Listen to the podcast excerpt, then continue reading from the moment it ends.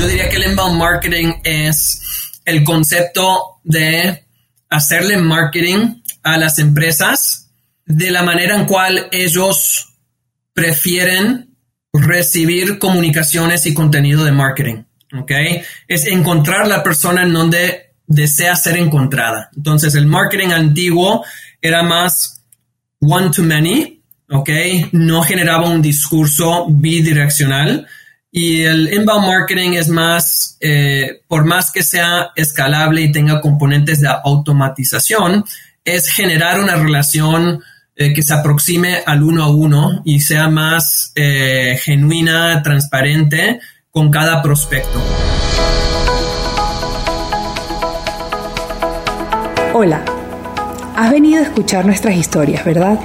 Entonces, bienvenido a Cuentos Corporativos, el podcast donde Adolfo Álvarez y Adrián Palomares hacen de juglares y nos traen relatos acerca del mundo de las empresas y de sus protagonistas. Prepárate a escuchar interesantes historias acerca del management, startups, compañías exitosas y fracasos empresariales. Pon a tono tus oídos y disfruta de este nuevo capítulo de Cuentos Corporativos. Y como todo cuento, este también empieza con un había una vez.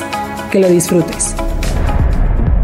Adolfo, no sé si te ha pasado, pero justo hoy me abordó un vendedor para ofrecerme sus servicios. Lo que me preocupa es que pienso que es uno de muchos que no se ha dado cuenta que el mundo ya cambió. Me llamó para ofrecerme algo de lo que jamás he estado interesado y así, sin conocerme, sin conocer mis intereses, a las primeras de cambio me estaba yo ofreciendo un descuento. ¿Será que seguimos viviendo como en el pasado? Adrián, eso me ha pasado, me ha tocado muchas veces. Es como si estuvieras en un bar y estoy hablando contigo y de repente viene un güey y te pone la cerveza enfrente y te dice, hola, quiero venderte esta cerveza que nunca has probado, que nunca has degustado y aquí estoy yo invadiéndote sin yo ni siquiera haberte dado permiso para darte espacio en mi conversación. Creo que hay muchas personas que no se han dado cuenta que si no tienes interés en algo, porque entonces y llegar directo y hacer este tipo de, de acercamiento tan, tan brusco sin ni siquiera una pequeña introducción. Entonces, como dices, los procesos de venta han cambiado y justo de eso vamos a hablar el día de hoy. Así que comenzamos con las palabras mágicas, Adrián. Había una vez un joven que nació y creció en Queens, Nueva York, de madre argentina y padre puertorriqueño que por cierto nos confía que tristemente juega al fútbol como un puertorriqueño y al béisbol como un argentino, así que es claro que los deportes no son lo suyo. Estudia el bachillerato en Ingeniería Mecánica en la Universidad de Columbia y la maestría en Ingeniería Mecánica en The Georgia Institute of Technology, además de un MBA en el MIT. Paul Ríos se incorpora a HubSpot en el 2011 y desde 2012 ha encabezado la expansión de la empresa en América Latina y Brasil, con el objetivo principal de liderar la estrategia de salida en estos mercados. HubSpot es una de las startups americanas que ha alcanzado un nivel de unicornio se enfoca en el desarrollo y comercialización de productos de software, ofreciendo una suite completa de herramientas de marketing, ventas y atención al cliente para empresas de todo tamaño. HubSpot es uno de los más grandes promotores del concepto inbound marketing, del cual platicamos en este episodio. Bienvenido Paul a Cuentos Corporativos. Es un gusto tenerte con nosotros. Es un placer estar aquí contigo, eh, muchachos. Muchas gracias por, por la invitación. Perfecto, Paul. Bueno, cuéntanos, por favor, en además de cómo es bailar como un argentino y jugar fútbol como un puertorriqueño, eso es grave. Cuéntanos más de ti, por favor. ¿Quién eres? ¿Qué te gusta hacer? Tienes un reto en tres minutos, Paul. Permítenos conocer tu plano personal. Sí, eh, pues como indicaron, eh, yo, yo nací, me nací, crecí en, en New York de, de padres eh, inmigrantes. Entonces tengo una experiencia interesante eh, creciéndome en New York. Tengo todavía recuerdos de comenzar el, kindergarten hablando poco inglés y el poco inglés que, que, sabía hasta el momento me lo enseñó Sesame Street en la tele.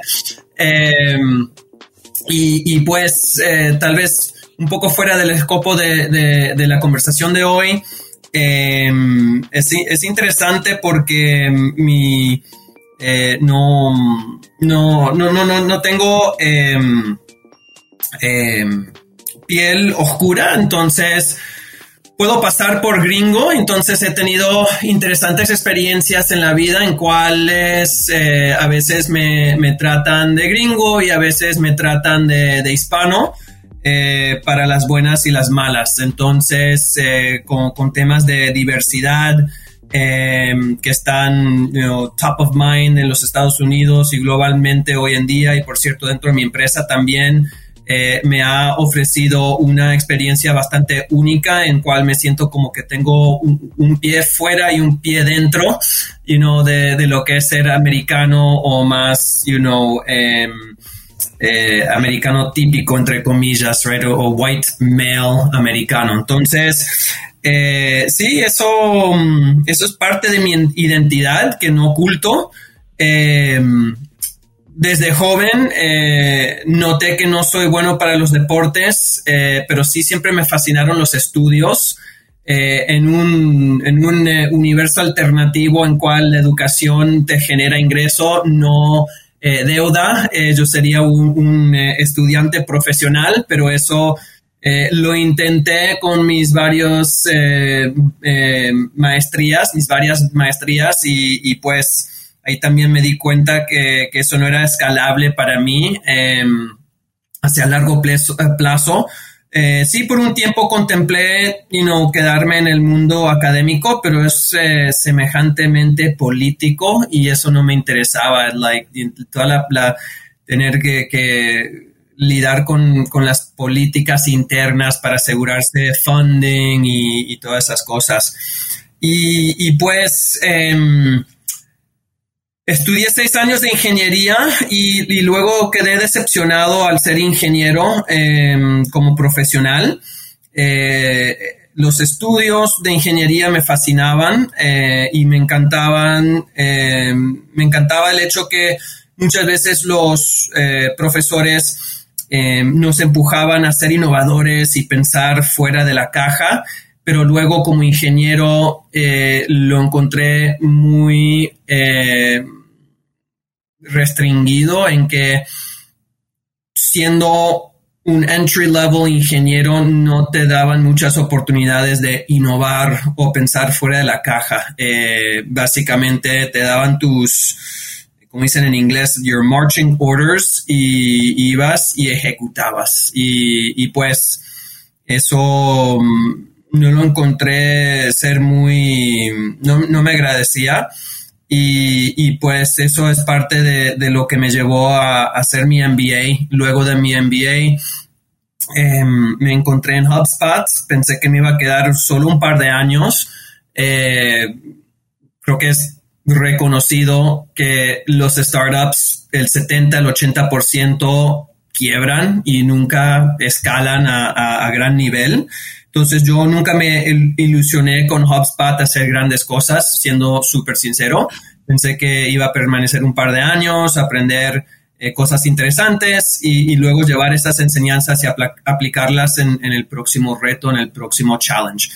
Eh, y pues, you know, es, todavía sigo impresionado que 10 años después sigo en HubSpot y, y sigo muy contento. Em, aquí y, pues HubSpot me ha ofrecido muchas cosas en la vida desde que me uní a HubSpot, compré casa, me casé, eh, tuvimos cuatro hijos, eh, pues nos me, ha habilitado alcanzar todos mis sueños y, y más aún todavía. Entonces, you know, eh, un poco sobre mi historia y quién soy. Soy esposo, padre, eh, HubSpotter eh, con sangre naranja, eh, em, como el, color nuestro del logotipo.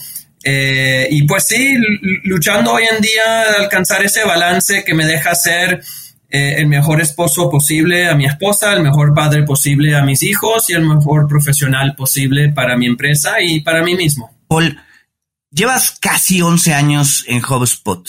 ¿Recuerdas cómo fue tu ingreso? ¿Cuántos empleados había? ¿Y cómo fue el paso, el crecimiento que ha tenido HubSpot para convertirse en lo que hoy es?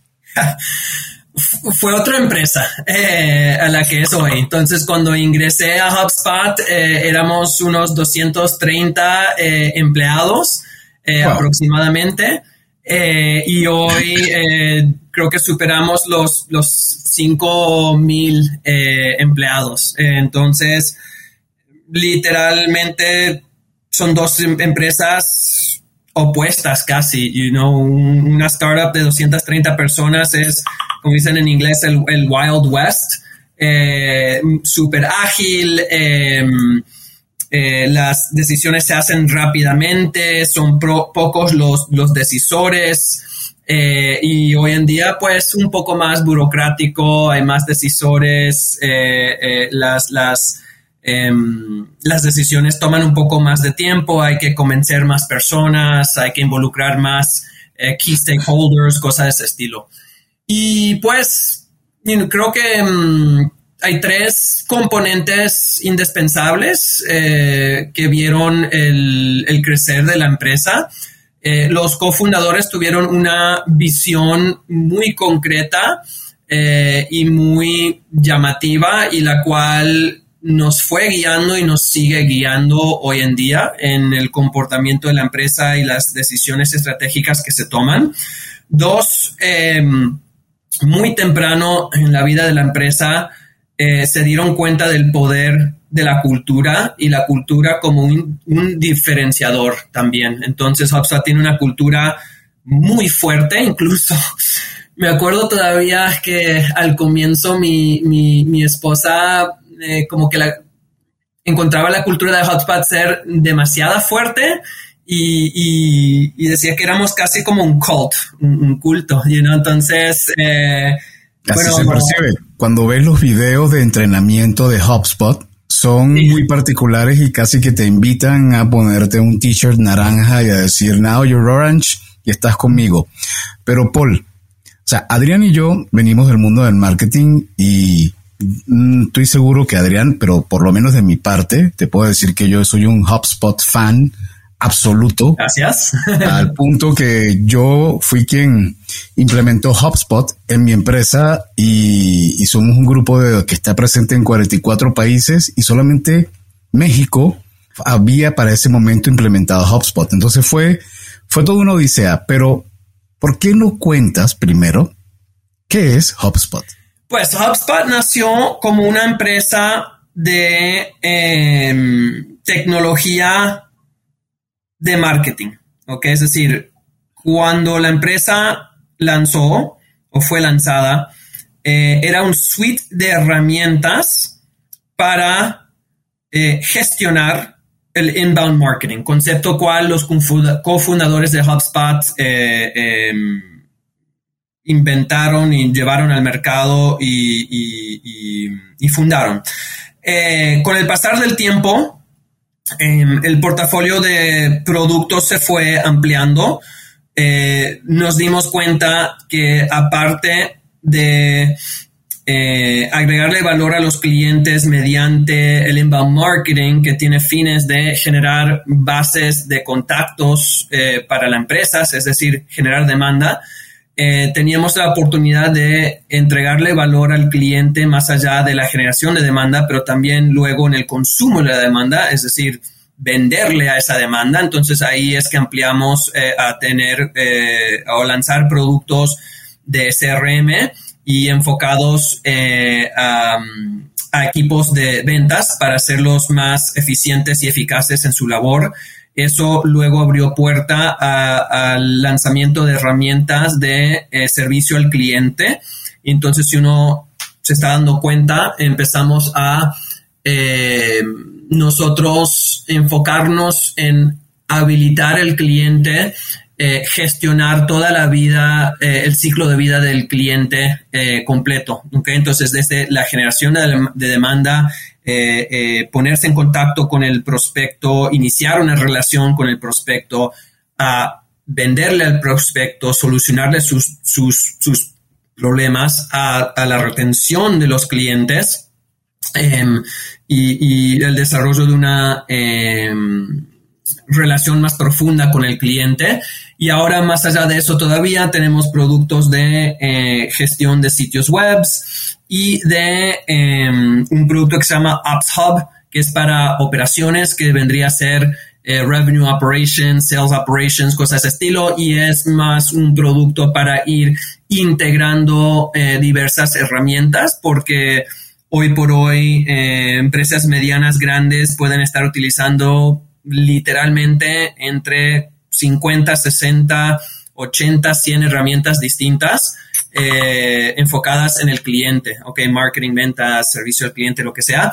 Eh, y entonces es más que nunca indispensable eh, tener una fuerte integración entre esos productos para tener máxima habilidad de entregarle valor al cliente. Entonces, hoy por hoy HubSpot es un suite de distintas herramientas front office eh, para em, habilitar a las empresas, eh, llegar de manera más eficiente al mercado, cerrar más eficientemente y eficazmente la demanda y siempre entregarle mayor valor y experiencia al cliente eh, mediante herramientas de Customer Success.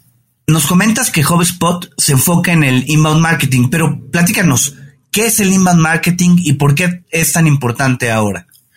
Bueno, poniéndolo en palabras más em, de día a día, yo diría que el inbound marketing es el concepto de hacerle marketing a las empresas de la manera en cual ellos prefieren recibir comunicaciones y contenido de marketing. ¿Ok? Es encontrar la persona en donde desea ser encontrada. Entonces, el marketing antiguo era más one to many, ¿ok? No generaba un discurso bidireccional. Y el inbound marketing es más, eh, por más que sea escalable y tenga componentes de automatización, es generar una relación eh, que se aproxime al uno a uno y sea más eh, genuina, transparente con cada prospecto, ¿ok? Entonces, si el prospecto desea estar en redes sociales o utilizar email o navegar tu sitio web es encontrarlos en ese medio, eh, entregarle la información que desea en el momento, pero también estar eh, abierto y dispuesto y listo de recibir eh, en retorno sus comentarios, ideas, consejos, respuestas y lo que sea, y que genere una, una relación bidireccional con el cliente. ¿Y HubSpot sientes que es una herramienta para grandes corporativos medianos o mm, incluso uno pequeño pudiera abordarlo y considerarlo como parte de su estrategia comercial. ¿Tú qué dirías? Sí, no, actualmente mm, opino genuinamente que le podemos ayudar tanto a una, a una micro, microemprendedora eh, como una empresa mediana o una multinacional. Incluso tenemos clientes en todas esas áreas y, internamente estamos estructurados de esa misma manera y tenemos equipos eh, retail. Eh, que es para small businesses, equipo mid-market y equipo corporativo o equipos corporativos mid-market. Em, y, sí, lo, que cambia un poco es la complejidad de, gestionar el inbound marketing, conceptos de inbound marketing. Obvio, una empresa corporativa va a tener más recursos en términos de personas, eh, integraciones y acceso a otros productos que amplian eh, la habilidad de implementar el inbound marketing de una manera más em, automatizada y, expansiva y utilizando más canales y tener como que un reach más amplio. Eh, pero también tenemos herramientas de muy bajo costo o hasta varias que son gratuitas que habilitan a un startup, una micro, microemprendedora, eh, tomar sus primeros pasos con el inbound marketing y con HubSpot. Paul, cuéntanos cómo es la estructura comercial que está a tu cargo y cuál es la visión de HubSpot para Latinoamérica. ¿Cómo, cómo lo ven? Sí, eh, pues para aclarar, yo no lidero todas las operaciones de ventas en Latinoamérica. Yo soy el director de ventas directas. Es decir, eh, tengo varios equipos eh, que le venden al cliente final. Eh, nosotros somos un modelo inside, no tenemos fuerzas de campo. Eh, tengo un par, David Torres, quien eh, gestiona ventas por canales y tenemos una amplia red de, canales quienes nos auxilian y en varios casos eh, también hasta que operan casi como nuestra fuerza de campo. y por encima tenemos a, Camilo Clavijo, quien es el, líder de la unidad de Latinoamérica. entonces eso ahí ya expliqué un poco la estructura. Nuestros, nuestras dos estrategias principales de llegar al mercado son ventas directas y ventas por canales. Eh, y ventas directas, tengo equipos que le venden a Latinoamérica en español y equipos que le venden a, Brasil en portugués eh, también. Y, sí, entonces a mí me gusta a veces eh, utilizar em, matrices sencillas para comunicar conceptos. Entonces, si uno piensa en una matriz 2x2, en una eje eh, tenemos el concepto inside versus outside, es decir, ventas inside eh, y ventas de campo. Y en la otra eje, eh, inbound y outbound. Entonces, em, nosotros operamos principalmente en el cuadrante inside inbound. ¿ok? Entonces, tampoco hacemos mucho outbound, que serían llamadas en frío y cosas de ese estilo, como mencionó Adrián al, al inicio del podcast. Em, y, muy, em, muy gracioso. Eh, comento que, a mí también me ha sucedido. Eh, el año pasado me llamaron del nada eh, y yo usualmente no, no recojo llamadas de números que no reconozco y no sé por qué me llevó a, a atender esa llamada y me estaban vendiendo seguro para mascotas. Y yo jamás en la vida he tenido una mascota y no soy una de esas personas, sé que son muy populares las mascotas, eh, especialmente entre los jóvenes. Y pues con cuatro hijos no, me dan las manos y, el tiempo y la energía para asumir más responsabilidad, pero digo, men, qué, qué venta ineficiente llamar en frío a desconocidos sin saber si tienen mascota o les interesa y venderles seguro de mascota, que es un producto súper nicho. Pero entonces, eh, volviendo, eh, nosotros no vendemos de esa manera, no, no, no utilizamos outbound y, no utilizamos venta em, fuerzas de campo. Entonces, em, ese es el, nicho nuestro em, de ventas y un poco sobre la estructura. Y, si, si, desean, puedo profundizar más. Eh, y pues, un, último comentario al respecto. Al respecto tenemos subdivisiones, eh, es decir, mientras la empresa, la empresa va creciendo, eh, tenemos más y más role specialization. Entonces, eh, tenemos el nivel más junior de ventas, se llama Inbound Success Coach. Estas personas atienden los canales inbound, entonces si la gente nos chatea en el sitio web, nos habla por WhatsApp, nos habla en Facebook eh, o nos llama a la línea directamente, eh, ellos atienden. Luego tenemos a los eh, BDRs, Business Development Reps. vendrían a ser lo mismo a un SDR, un SDR, un Sales Development Rep, misma cosa, different name. Em, y ellos, em, más que nada, son como un mecanismo de filtración. Entonces, si uno piensa ventas outbound, obliga a un SDR o un rep a generar su propio pipeline. En este caso, utilizando una metodología inbound, eh, el pipeline nos llega mediante nuestras actividades de marketing o incluso hoy nuestra estrategia de inbound se ha madurado a, tener un componente bien fuerte de product-led sales, que es decir, el producto mismo genera el pipeline y eso es utilizando ese concepto eh, de freemium, en cual nosotros disponibilizamos eh, componentes de la plataforma eh, gratuitamente al mercado y eso, eso genera usuarios y esos usuarios luego van haciendo upgrades, cosas de estilo. Los, los SDRs, lo que ellos hacen en vez de generar el pipeline, son un mecanismo de filtración. Nos llegan muchos prospectos por inbound, pero no todos son, están calificados o son buen fit para lo que nosotros ofrecemos o tal vez sean buen fit, pero no es el momento correcto para ayudarlos eh, o no están en condiciones de eh, consumir nuestros productos. Y los SDRs eh, filtran se conectan con los quienes perfilan ser mejor fit y le pasan esas oportunidades a los representantes de ventas. Em, y, algo interesante y, emocionante es que en Latinoamérica estamos empezando a, ahorita hacer esas segmentaciones small business, mid market, corporate, que ya existen mercados más maduros como Norteamérica y Europa. Una, lo que acabas de mencionar, creo que es del valor más fuerte que tiene el, inbound marketing, que es identificar en qué momento el prospect está listo para poder ser abordado por un comercial, porque probablemente hay una etapa que está listo para recibir más información, más, más nurturing. Ahora, eso está súper atado al, al inbound marketing, que es como una religión dentro de HubSpot. Entonces, hay algo que, es interesante y tiene que ver con los certificados que una persona puede tener de certificarse como un HubSpot, eh, no sería, no sé cómo sería el término user o un HubSpot eh, certification, pero incluso hay currículums o, posiciones que cuando contratan a un personal de marketing piden que esté certificado en HubSpot, como cuando, cuando está certificado en, en Google Ads.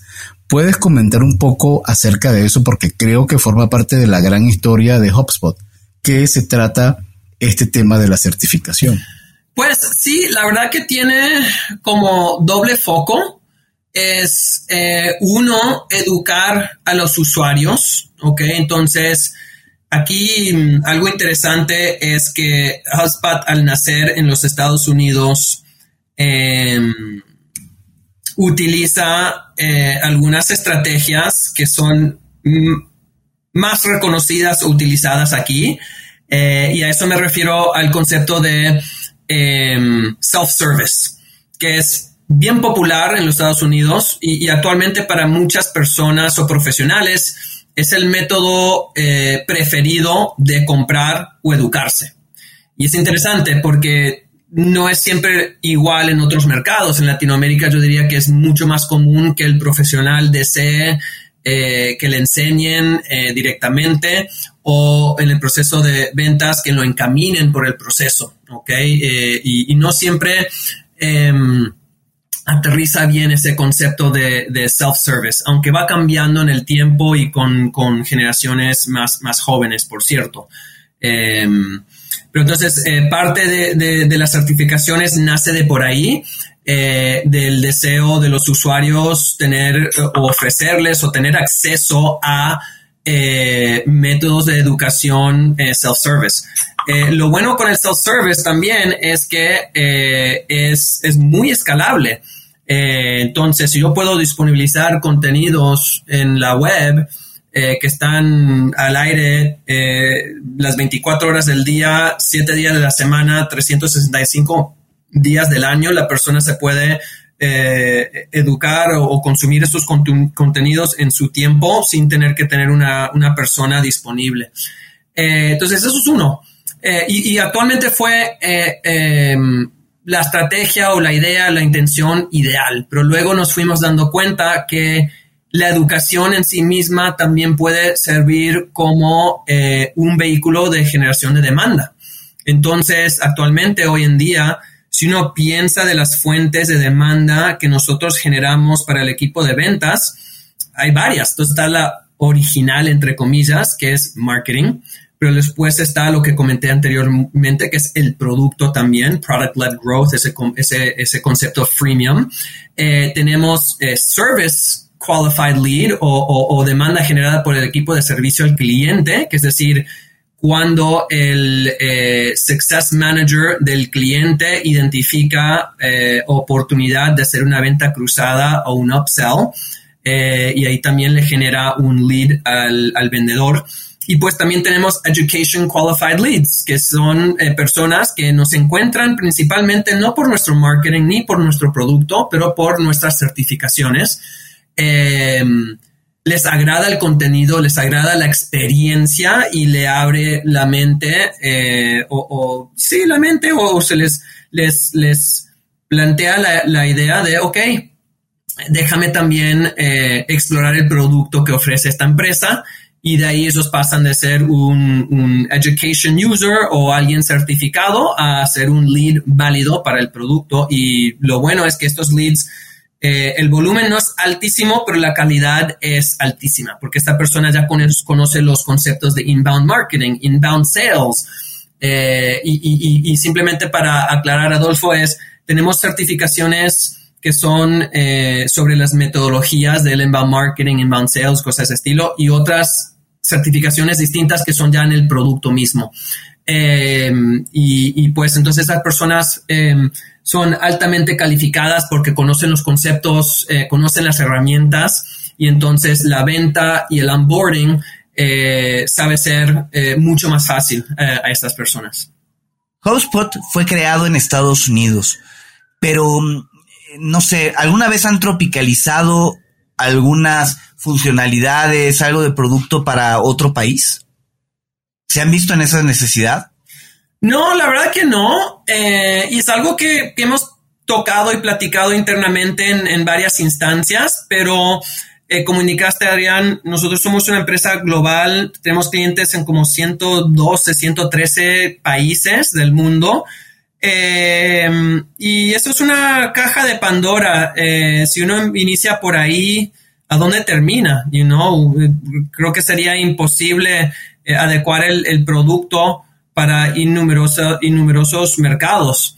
Eh, entonces nos hemos decidido eh, cada vez que esto surge no ir por ese camino.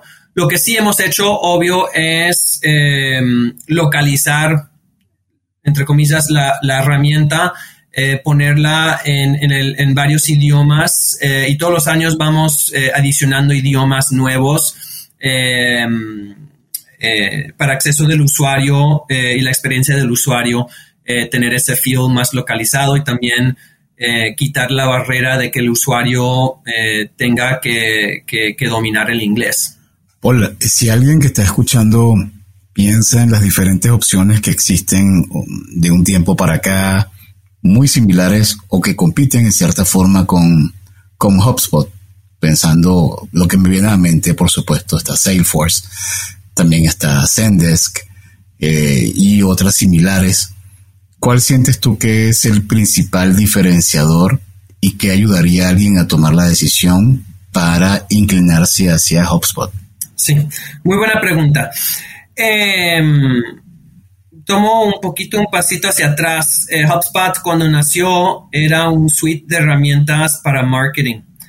Y como comenté anteriormente, vimos la oportunidad de adicionarle valor al cliente eh, en otras áreas más allá del marketing. Y eso nos vio nosotros eh, mudarnos a, hacer una plataforma. Y yo creo que el platform play es bastante común, popular y actualmente yo diría que tal vez eh, hoy por hoy las empresas de tecnología lo ven como la, la, estrategia principal o la mejor estrategia eh, para ganar en el mercado. Entonces, muchos se están moviendo hacia el platform play y se está poniendo, ya no es un diferenciador ser una plataforma, right? entonces, tenemos las que comentaste, entre otras como RD Station, eh, Fresh Desk, eh, Active Campaign.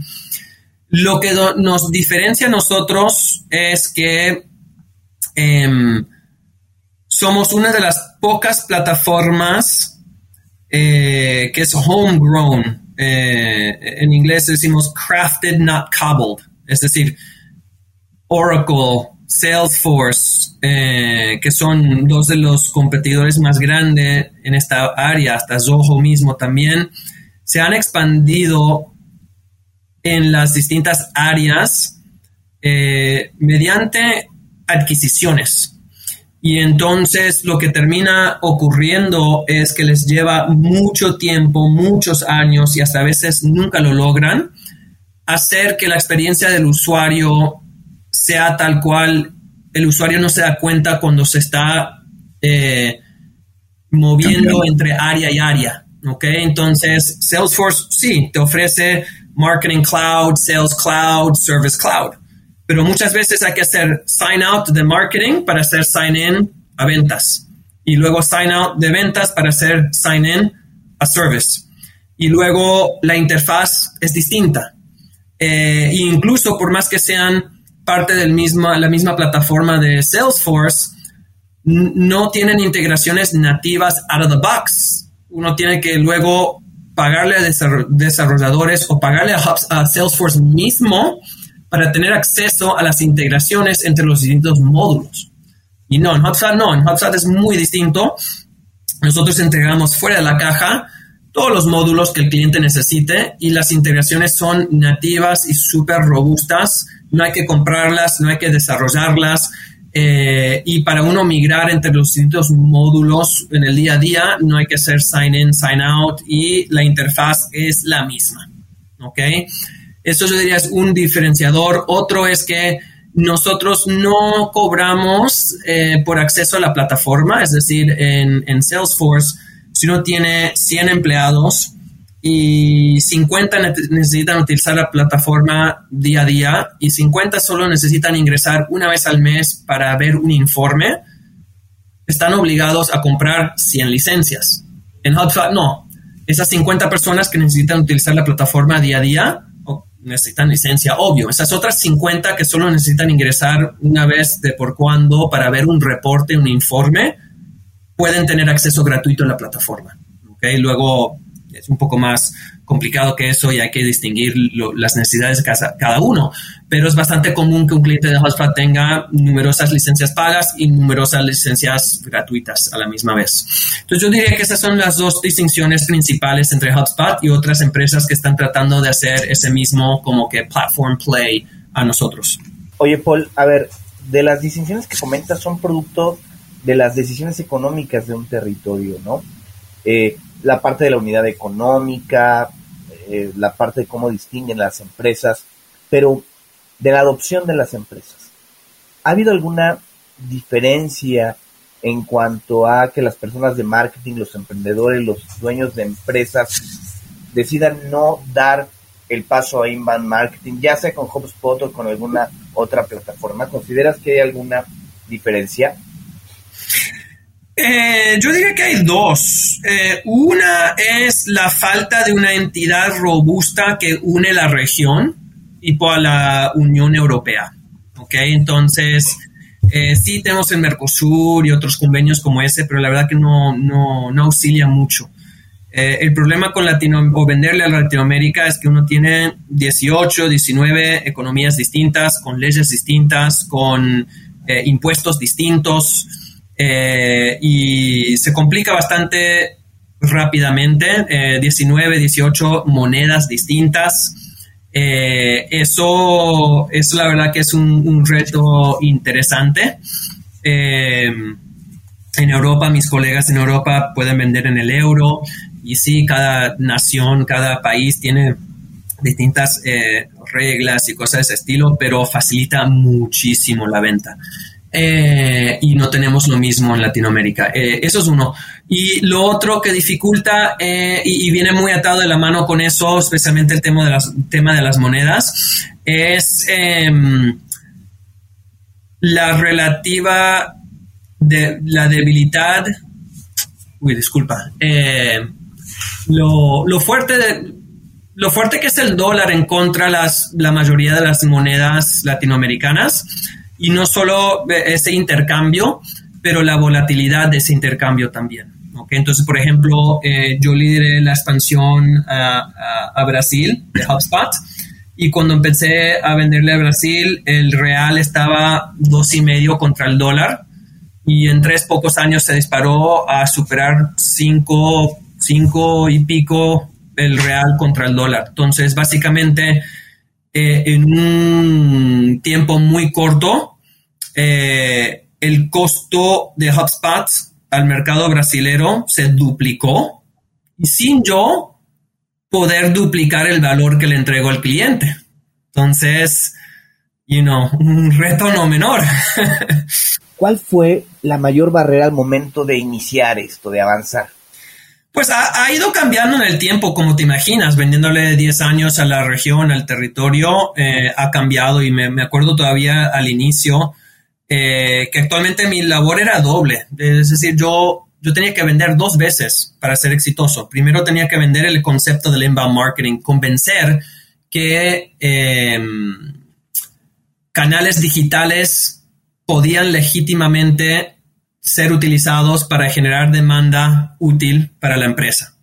Lo cual, no sé si varias de las personas escuchando el, podcast eh, se lo pueden imaginar. Hoy, hoy como que es ya estándar, ya es conocido. Y pues no, en ese momento era un gran reto. Había muchas empresas y profesionales muy escépticos que eh, utilizando redes sociales y email se podían generar leads válidos. Entonces, primero tenía que convencer de eso y luego convencer que HubSpot era la herramienta eh, preferencial o, óptima para la gestión de conceptos de inbound marketing. Eh, hoy en día eso ya casi no es necesario. Las empresas reconocen que el mundo se está digitalizando eh, y se puede generar demanda online de alta calidad y muchas veces de menor costo que por estrategias offline. Pero mm, creo que todavía existe un reto parecido con el inbound sales y, también eh, poder hacer ventas inside. Entonces, muchas empresas en Latinoamérica todavía opinan que la única o la óptima manera de hacer la venta es con ventas eh, con fuerzas de campo eh, y que no se puede hacer básicamente utilizando webinars y videoconferencias y cosas de ese estilo. Em, entonces, como mi, colega David Torres, quien, quien, eh, quien mencioné anteriormente, eh, yo diría que a él le gusta comentar em, que el, competidor principal de HubSpot hoy todavía sigue siendo el status quo. Es las empresas que no ven razón de cambiar. O, por ejemplo, les doy un ejemplo un poco más concreto. Em, una de las herramientas que nosotros vendemos es un CRM para gestionar datos eh, y unificar las, em, los esfuerzos del equipo de marketing el equipo de ventas y el equipo de servicio al cliente también. Em, y recién la semana pasada estaba dando coaching a un, rep que le estaba tratando de vender un CRM a, a, un cliente en Colombia, una empresa que lleva 35 años en el mercado. Y el pushback o, la objeción del liderazgo era que Llevamos 35 años escalando la empresa eh, y no hemos necesitado un CRM hasta aquí. ¿Por qué necesito un CRM hoy? ¿No? Y entonces básicamente ese es el, mindset eh, que nos encontramos en muchos casos. Eh, la segunda mayoría vendría ya a ser ventas competitivas contra o productos más enterprise y más pesados, entre comillas, como Oracle o Salesforce, o opuestamente en la otra dirección con un producto un poco más liviano y, más sencillo, como vendrían a ser Active Campaign o RD Station, y ahí convencer al cliente que esas herramientas le están quedando cortas, eh, tal vez. Hace poco mm, HubSpot presentó o anunció que iba a hacer una alianza con Stripe. Eh, y eso como que lo posiciona a un nuevo servicio. Y con esto te pregunto, doy paso a la siguiente pregunta, que es, ya HubSpot tiene 15 años aproximadamente de haberse fundado. ¿Cómo hace o cómo está haciendo para renovarse permanentemente? Ejemplo, lo que está haciendo con Stripe. ¿Y qué viene a futuro? Sí, pues es... Em, permanecer cerca al cliente y entender sus necesidades y cómo van cambiando en el tiempo. Entonces, eso es lo que nos dio lanzar eh, el CRM y el Sales Hub y luego el Service Hub y luego Operations Hub. Eh, lo que se viene, eh, pues fue lanzado recientemente nuestro evento anual de Inbound, que fue pagamentos. Eso ahorita está como en, en, un, en un piloto en cual eh, es una nueva funcionalidad eh, solo para Norteamérica, pero rápidamente lo vamos a globalizar. Eh, primero a Europa y luego a Latinoamérica, aunque ahí lo, lo, que nos juega en contra es lo que habíamos mencionado, es de múltiples monedas y cosas de ese estilo. Em, pero si el mundo se, se sigue digitalizando y las empresas se siguen eh, moviendo online, entonces eh, algo em, que, otras empresas ya han comenzado a hacer, como Shopify, por ejemplo, es habilitar, habilitarle a los clientes poder tomar pagos desde em, su sitio web y su, su, em, su presencia digital y no tener que utilizar externos o más integraciones complejas para, para, lograrlo y poder hacerlo dentro de la plataforma de HubSpot misma. Entonces, ese es eh, como el, el, el next big play nuestro. Em, es eso. Y, pues, de nuevo, como que el, lo que nos guía es, es el cliente y, y, que el cliente nos indique a, dónde podemos seguir adicionándole valor o, qué podemos hacer más para adicionarle valor al cliente. Muchísimas gracias, Paul. Como hemos comentado en la plática inicial, en este podcast tenemos unas preguntas que les llamamos preguntas obligadas, que les hacemos a todos nuestros invitados. ¿Te gustan los cuentos? Sí, obvio. Tengo un cuento favorito em, que lo utilizo casi a diario eh, para motivar a, mis equipos y mantenernos enfocados en lo que realmente importa ah, en la vida y, mejor unir, integrar, balancear eh, intereses profesionales con intereses eh, personales. Em, y, es básicamente una historia, eh, creo que tiene raíces en, antecedentes reales de, un obispo en Inglaterra hace centenas de años atrás y ve a, tres eh, obreros eh, construyendo con ladrillos y se, acerca al primer obrero y le pregunta, Señor, ¿qué, es lo que usted está haciendo?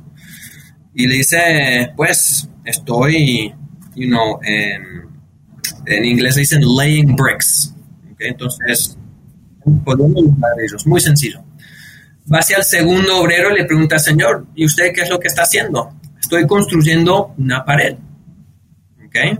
Mm, una mura y va hacia el tercer obrero y le pregunta, señor, ¿y usted qué es lo que está haciendo? Dice, estoy construyendo una catedral o ayudando a, construir una catedral. Y pues los tres estaban en lo mismo y los tres no estaban incorrectos, solo que el primero tenía muy poca visión y el tercero tenía la visión más amplia, más gloriosa. Entonces, yo siempre hablo en HubSpot de armar catedrales. ¿okay? ¿Qué es lo que estamos haciendo en LATAM, en Latinoamérica? Yo, yo, me, yo considero que aún seguimos siendo como que un startup dentro de una empresa global y, tenemos que seguir luchando por eh, ser considerados legítimos en los ojos de eh, del liderazgo, especialmente cuando nos comparan con mercados eh, maduros y robustos como Europa, Estados Unidos, Australia, Japón. Eh, todavía seguimos siendo como los underdogs un poco, entonces siempre les, les, les, le acuerdo a los chicos, las chicas, especialmente en momentos difíciles, que no se olviden que estamos construyendo una catedral que va a permanecer por mucho tiempo después de nosotros estar, estar aquí. Dios quiera, la, unidad de HubSpot de Latinoamérica en 20, 30 años sea un monstruo con centenas de o miles de empleados y millones de dólares de, revenue anuales. Y nosotros fuimos los humildes obreros quienes construyeron la base sobre cual esa catedral fue construida. Excelente. Paul, ¿y mm, te gusta leer en papel o en Kindle? Em, me encanta leer en papel, pero para ser honesto, en estos últimos años he, migrado a, audio más que cualquier cosa. Entonces, eh, si estoy conduciendo o salgo a caminar o a correr o hasta a veces eh, cuando los chiquis no, no quieren dormir y los tengo que salir a pasear, en el, en el stroller, eh, me escucho eh, audio, audiobooks o, más que nada, la verdad, lo que me gustan más que los libros hoy por hoy son los podcasts, eh, porque mm, son más consumibles en, en pequeños bocaditos, por decir. ¿Y algún audiolibro o podcast que recomiendes? Pues eh, en libros que estén tanto old school em, en, en, papel o en audio. Eh, está eh, el libro que publicaron los fundadores de HubSpot, que se llama Inbound, Inbound Marketing. Y luego nuestro um, original vicepresidente de ventas, quien se fue hace varios años ya, Mark Roberge, muy reconocido, hoy, hoy es profesor en Harvard Business School y tiene su propio fondo de, de inversiones. escribió dos libros. Em, los tendría que saber de memoria, pero lastimosamente eh, uno es el Revenue Formula, algo por el estilo, pero si uno busca eh, Mark Roberge como, como, eh, como, autor, va a encontrar sus dos libros. y podcast, uno que me encanta es por mi ex, ex colega José Luis Ortiz. Eh, quien eh, tuvo una carrera exitosa en HubSpot y, se fue solamente para ampliar su educación y hoy está haciendo su MBA en MIT. Eh, el podcast se llama Creando la TAM y él ahí entrevista emprendedores latinoamericanos quienes están elevando el perfil del emprendedismo en Latinoamérica. hoy en día. Entonces están liderando startups eh, en Latinoamérica eh, de renombre que ya están eh, teniendo brand awareness a nivel regional o hasta a nivel global también creando la TAM. Se encuentra en Spotify. ¿Alguna aplicación móvil o gadget tecnológico que uses en tu vida diaria que nos puedas recomendar? Sí, fascinado por un producto que se llama Gong, G-O-N-G. y es una tecnología un producto que utiliza HubSpot para grabar llamadas y hacerle coaching a los reps. Entonces, yo considero que mi, mi, labor principal en el día a día es el desarrollo del talento eh, y le entrego mucho tiempo al coaching. Eh, tanto a vendedores como a los gerentes y darle coaching a los gerentes en cómo ellos pueden hacer mejor coaching hacia los reps.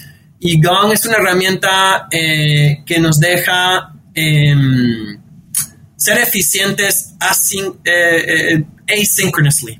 Entonces, es decir,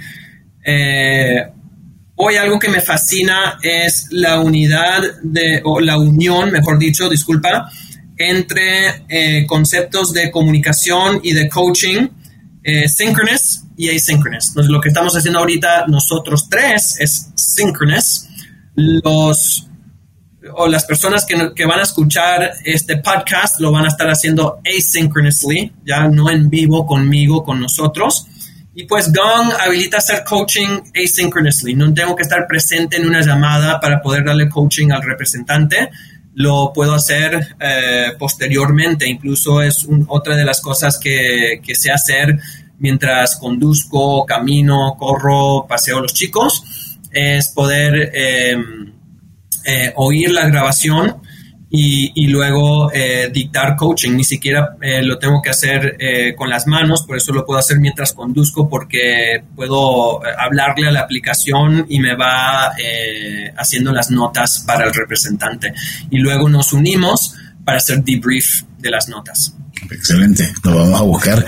Y mm, de lo que has visto en América Latina, porque tienes una zona bastante, como lo mencionabas en la plática de hoy, compleja, ¿qué empresarios o empresas o entrepreneurs que hayas visto en América Latina sientes que es importante ponerle el ojo, seguirlos muy de cerca, porque están construyendo cosas increíbles? Eh, pues em, el podcast mismo de Creando la TAM eh, ha, ha entrevistado muchas empresas innovadoras en Latinoamérica. Eh, a mí me fascina, eh, eh, fascina, disculpa, el mundo de los startups y la disrupción y, creo que en Latinoamérica hay, muchas industrias que se son dominadas por empresas muy old school y con poco interés de adicionarle valor al público y al consumidor. Su interés principal es cuánto valor le pueden restar al público y a, las personas eh, y, debería ser opuesto, eh, ¿ok? Y pues muchas de esas, startups innovadores están buscando eh, disrupt esos mercados y esas industrias. dos, quienes creo que no se encuentran en el, en el podcast son fuera de la Argentina actualmente. Una se llama Core, C-O-R, y ellos están cambiando eh, la manera en cual las empresas de servicio, eh, tipo, digamos, eh, abogados, consultants, agencias de marketing, gestionan proyectos y determinan rentabilidad. Entonces, es pretty interesting, creo que la manera en cual service industries globalmente hoy por hoy facturan es eh, bastante old school eh, y con poca visibilidad a los componentes eh, que determinan la rentabilidad del proyecto o de una relación con el cliente. Y la otra es Wisbo, W-I-S-B-O-O, y es una plataforma em, para creadores, personas que quieren desarrollar cursos educativos eh, sobre cualquier contenido, lo que sea. Em, y, básicamente es habilitando, habilitando lo que hoy le dicen el, eh, maker economy, ¿ok? Es eh, este, esta transición fascinante en cual cualquier persona puede ser un brand o una empresa, hyper, micro em, emprendedores right? Que, una persona a solas eh, puede generar contenidos, eh, convertir esos contenidos en un eh, producto o servicio y venderlo y monetizarlo online. Em, hay algunas empresas en los Estados Unidos que están haciendo algo parecido, pero ninguna que le está ah, habilitando a los latinos desde México hasta el Cono Sur, el Caribe, em, lograr lo mismo. Entonces, eh, esa también me, fascina. Paul, si alguien quiere seguir con esta conversación, ¿dónde te puede contactar? Eh, yo, a mí me encanta hablar de estos temas em, y también, eh, pues, me da miedo comentar, pero me, encanta hacer coaching y mentoría, entonces, Dios quiera no esté inundado de aquí a poco, pero... Eh, mi, canal preferido para gestionar todo eso es LinkedIn. Eh, entonces me pueden encontrar en LinkedIn. Eh, y if you Google Paul Rios LinkedIn, soy el, hit número uno. Y ahí, si alguien tiene interés en HubSpot, les puedo hacer intro a alguien de mi equipo que les puede servir y dar acompañamiento o si ya es algo más a nivel personal, eh, coaching, mentoría, eh, inversión, eh, también ahí por LinkedIn mismo me, pueden encontrar. Y bien, Paul, para cerrar, te están escuchando normalmente nuestra audiencia, directores de producto, gerentes de marketing, directores de marketing, entrepreneurs. ¿Qué les puedes decir como alguien que trabaja en una startup que ha crecido muchísimo, pero que trata, o que creo yo, que busca mantener su espíritu con el que hace 15 años nació. ¿Qué mensaje puedes compartirles? Pues yo soy gran fan de decir que no creo en la suerte, creo que uno se genera su propia suerte, ¿ok? Entonces, eh, es decir, uno debe mantener los ojos y los, oídos abiertos y ver una oportunidad. Y secundariamente uno tiene que tener eh, las ganas, el coraje y las habilidades de ejecutar en contra de dichas oportunidades. Entonces, eh, como ejemplo, yo cuando ingresé a HubSpot no era para desarrollar Latinoamérica, eh, curiosamente. Eh, simplemente me llegó un, día un lead de un hotel en Mexicali, en, eh, el noroeste de México, casi con la frontera con California. Y, pues eh, siendo la única persona en ese momento en la empresa quien hablaba español, dije, wow, qué interesante, nunca se me había ocurrido eh, servirle al cliente eh, en, en, español. Y pues fue, fue exitosa la venta, me gustó mucho la experiencia, me llevó a buscar en nuestro CRM eh, si habían más prospectos como ese y encontré 30 mil prospectos desde Latinoamérica que nadie le estaba dando seguimiento.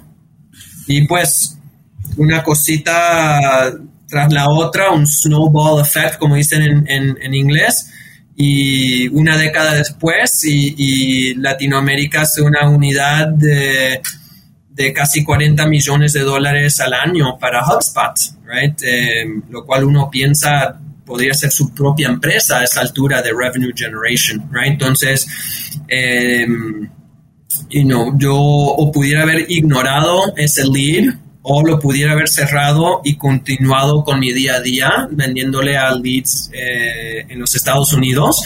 Y no, tuve la presencia de, de, ver la oportunidad y luego la habilidad de ejecutar en contra ella. Y eso puede ser tanto en un ámbito micro o más reducido dentro de una empresa o algo mucho más macro y grande como el desarrollo de una empresa nueva, de un startup nuevo. Entonces, yo creo que ese, ese concepto aplica para alguien que está buscando eh, eh, eh, nuevos, nuevos caminos dentro de una empresa, algo no tan em, arriesgado, dependiendo del perfil de riesgo de cada uno, pero también ese mismo concepto le puede aplicar a alguien con aspiraciones más, más amplias y más grandes a la misma vez. Gracias, Paul, por habernos acompañado. La verdad es que sido una plática muy amena. Y bueno, pues gracias a ustedes por escucharnos. Si les gustó este episodio, no duden en suscribirse en su plataforma y calificarnos con cinco estrellas. Síganos en nuestras redes sociales, Facebook, Twitter, Instagram, LinkedIn y visiten por favor nuestro sitio web cuentoscorporativos.com en donde encontrarán las ligas a cada una de las redes y podrán suscribirse a nuestro newsletter. Por cierto, ahora Cuentos Corporativos tiene un espacio en Radio Conexión Latam, la radio que conecta a Latinoamérica con el resto del mundo. Pueden escuchar episodios seleccionados de Cuentos Corporativos a través de seno.fm slash radioconexión latam o descargando la app en Play Store. Como siempre decimos, las empresas, sin importar su origen, razón de ser o tamaño, tienen todas algo en común están hechas por humanos. Y mientras más humanos tienen, más historias que contar. Y todo cuento empieza con un había una vez. Nos escuchamos hasta el próximo capítulo. Muchísimas gracias, Cole. Gracias por habernos acompañado en este capítulo de Cuentos Corporativos. Ojalá que esta historia haya sido de tu agrado y sobre todo que te lleves ideas y experiencias que puedas aplicar en tu propio universo empresarial. Esperamos que nos escuches nuevamente y recuerda, todos los cuentos comienzan con un había una vez. Hasta la próxima.